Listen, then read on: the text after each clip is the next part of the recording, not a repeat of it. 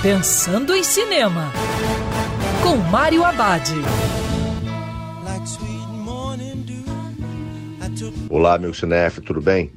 Já no circuito, no ritmo do coração. Vencedor de quatro prêmios do Festival de Sundance desse ano.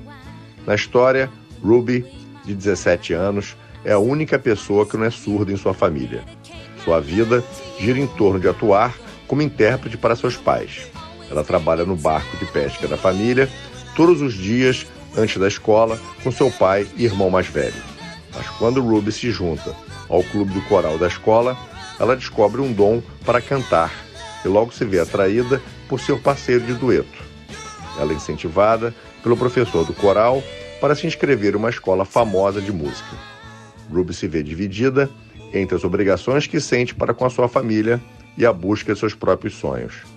No Ritmo do Coração é um belo filme que mistura vários temas, como o amadurecer, as angústias do colégio e as dificuldades da classe trabalhadora.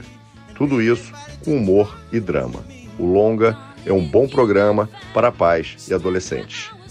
E lembrando, se o protocolo de segurança, que é sempre melhor ver cinema dentro do cinema. Quer ouvir essa coluna novamente? É só procurar nas plataformas de streaming de áudio. Conheça mais dos podcasts da Band News FM Rio.